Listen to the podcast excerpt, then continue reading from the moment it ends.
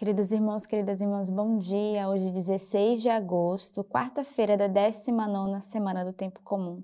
Estamos aí no mês de agosto, mês das vocações, e o ano está correndo.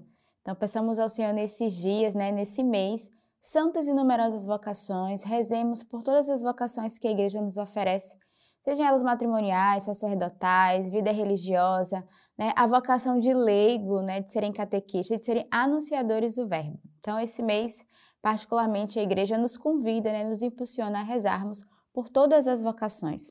Hoje também a igreja celebra Santo Estevão da Hungria. As leituras hoje da, da igreja que nos oferece é tirada do livro do Deuteronômio. Moisés subiu então da estepe de Moabe para o monte Nebo, ao cume do Fasga, que está diante de Jericó. E o Senhor mostrou-lhe toda a terra, de Galaad até Dan, todo Neftali, a terra de Efraim e Manassés, toda a terra de Judá até o mar ocidental, o Negueb, o distrito da planície de Jericó, cidade das palmeiras, até Segó.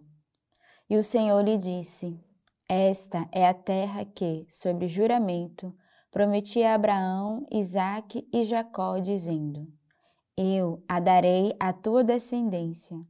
Eu a mostrei aos teus olhos, tu, porém, não atravessarás para lá. E Moisés, servo do Senhor, morreu ali, na terra de Moabe, conforme a palavra do Senhor. E ele o sepultou no vale, na terra de Moabe, de fronte a Betfegó. E até hoje ninguém sabe onde é a sua sepultura. Moisés tinha cento e vinte anos quando morreu sua vista não havia enfraquecido e seu vigor não se esgotara.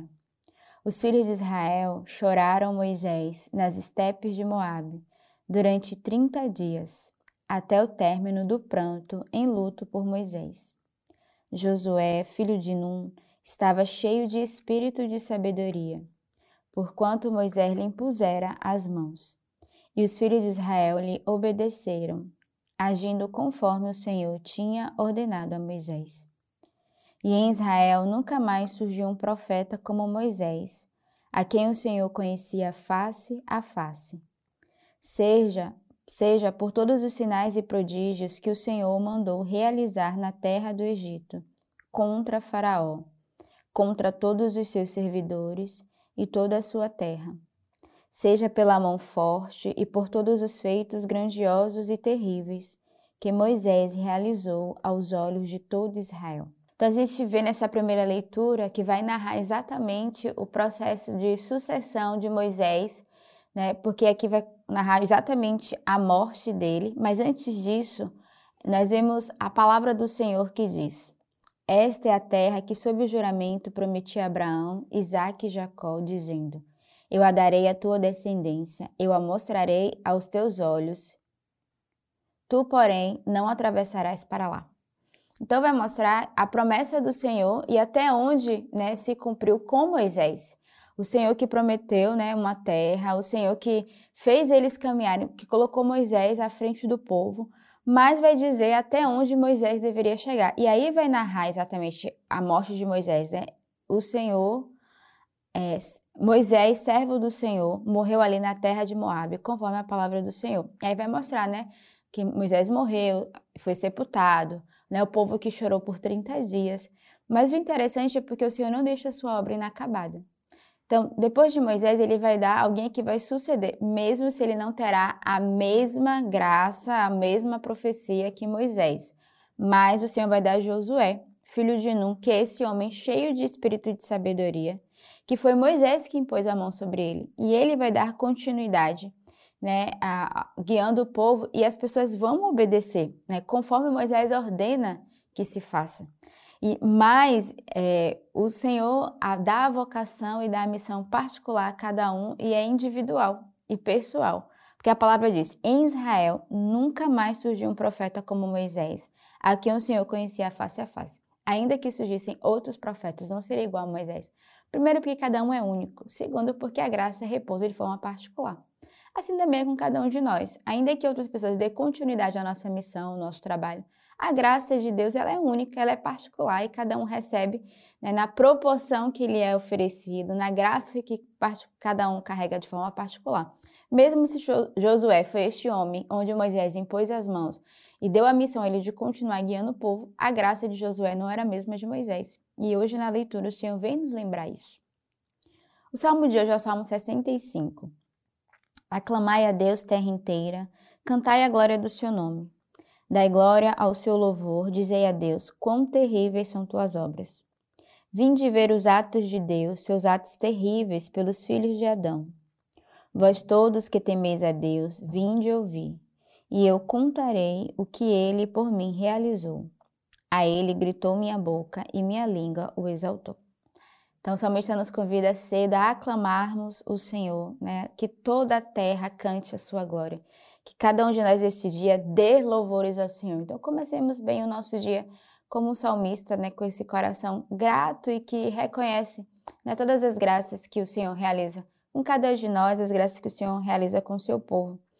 E ah, o salmista vai nos convidar a temer o Senhor e a escutar a sua voz, né? a escutar a voz do Senhor e a exaltá-lo, que os nossos lábios possam exaltar esse louvor de gratidão, possa exaltar o Senhor, porque Ele é grande, Ele é onipotente e é Ele que realiza tudo no meio de nós. O evangelho de hoje é o evangelho de São Mateus. Se teu irmão pecar, vai corrigi-lo a sós. Se ele te ouvir, ganhastes o teu irmão.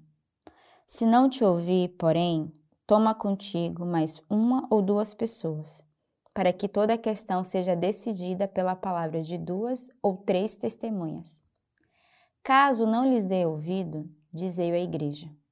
Se nem mesmo a igreja der ouvido, trata-o como o gentil ou o publicano. Em verdade vos digo: tudo quanto ligardes na terra será ligado no céu, e tudo quanto desligardes na terra será desligado no céu. Em verdade ainda vos digo: se dois de vós estiverem de acordo na terra sobre qualquer coisa que queiram pedir, isso lhe será concedido por meu Pai que está nos céus. Pois onde dois ou três estiverem reunidos em meu nome, ali estou eu no meio deles. Então, o Evangelho começa primeiro nos encorajando a viver esse caminho de perdão, de reconciliação, mas também de formação. Logo no primeiro versículo do Evangelho vai dizer: Se o teu irmão pecar, vai corrigi-lo. Então, o Senhor que nos encoraja a sermos formadores uns dos outros, a corrigir o outro daquilo que está errado. A palavra diz: se teu irmão pecar, ou seja, corrigi-lo do pecado, do mal que o irmão vive. E às vezes o irmão não está com esse coração aberto. E aqui o Evangelho fala irmão, mas podemos usar qualquer é, situação, não só o irmão, o irmão de sangue ou o irmão de comunidade, mas aqueles que estão ao nosso lado, aqueles com quem nós convivemos e nós queremos o bem. E o Evangelho vai dizer: se teu irmão pecar, vai corrigi-los a sós. Então, a primeira coisa que, e sobretudo eu creio que para nós, responsáveis e formadores, é o ato da formação na correção. Primeiro o Senhor está dizendo: vai corrigir a sós. Então, chama o irmão, faz uma correção, forma ele, né, a consciência dele do erro e do pecado. Se ele não aceitar a correção, se ele não se converter, aí chama um outro irmão. Então, há um processo na formação. Até para corrigir, nós temos que ser formados e formar. Primeiro, nós chamamos a pessoa à parte, sozinha, fazemos a correção, a exortação do seu pecado e da sua falha. Se o irmão não acolher, não se converter, chama uma testemunha contigo, né? Para que você não esteja só, para que a formação e a correção ela também tenha um peso maior. Se esse irmão não acolher, chama a igreja. Então, tem todo um processo que é feito e às vezes nós fazemos ao contrário. Primeiro, é, expomos as pessoas publicamente na igreja e depois queremos a sós corrigir aquilo que nós, que nós fizemos, né? A forma como nós falamos ou aquilo que nós executamos. E aí o Senhor vai nos exortar hoje a um processo na formação e na conversão do nosso irmão. Mas não devemos fechar os olhos diante da falta e do pecado do outro. E depois do Evangelho, o Senhor vai nos lembrar que, por que a importância de não estar só, estar dois? Porque ele vai dizer, né? Onde dois ou três estiverem reunidos em meu nome, eu estarei e o Senhor escuta a oração. Então, o versículo 19 vai dizer: Se dois de vós estiverem de acordo na terra sobre qualquer coisa que queiram pedir, isso lhe será concedido pelo meu Pai. Ou seja, a força da intercessão na unidade. Não estarmos só, mas de estarmos em comunhão, de estarmos em unidade juntos para pedir, o Senhor escuta a oração do povo, o Senhor escuta a oração né, da unidade ali, da comunhão que brota. Não é uma oração individual que pede para si, mas são dois que se unem para uma visão. E depois ele termina dizendo: onde dois ou três estiverem reunidos, eu estou. Por isso que a gente costuma dizer: ninguém é enviado sozinho. Ninguém vai em missão sozinho. É preciso que estejam dois ou três, para que o Senhor esteja ali no meio de nós e Ele mesmo nos inspire e nos conduza.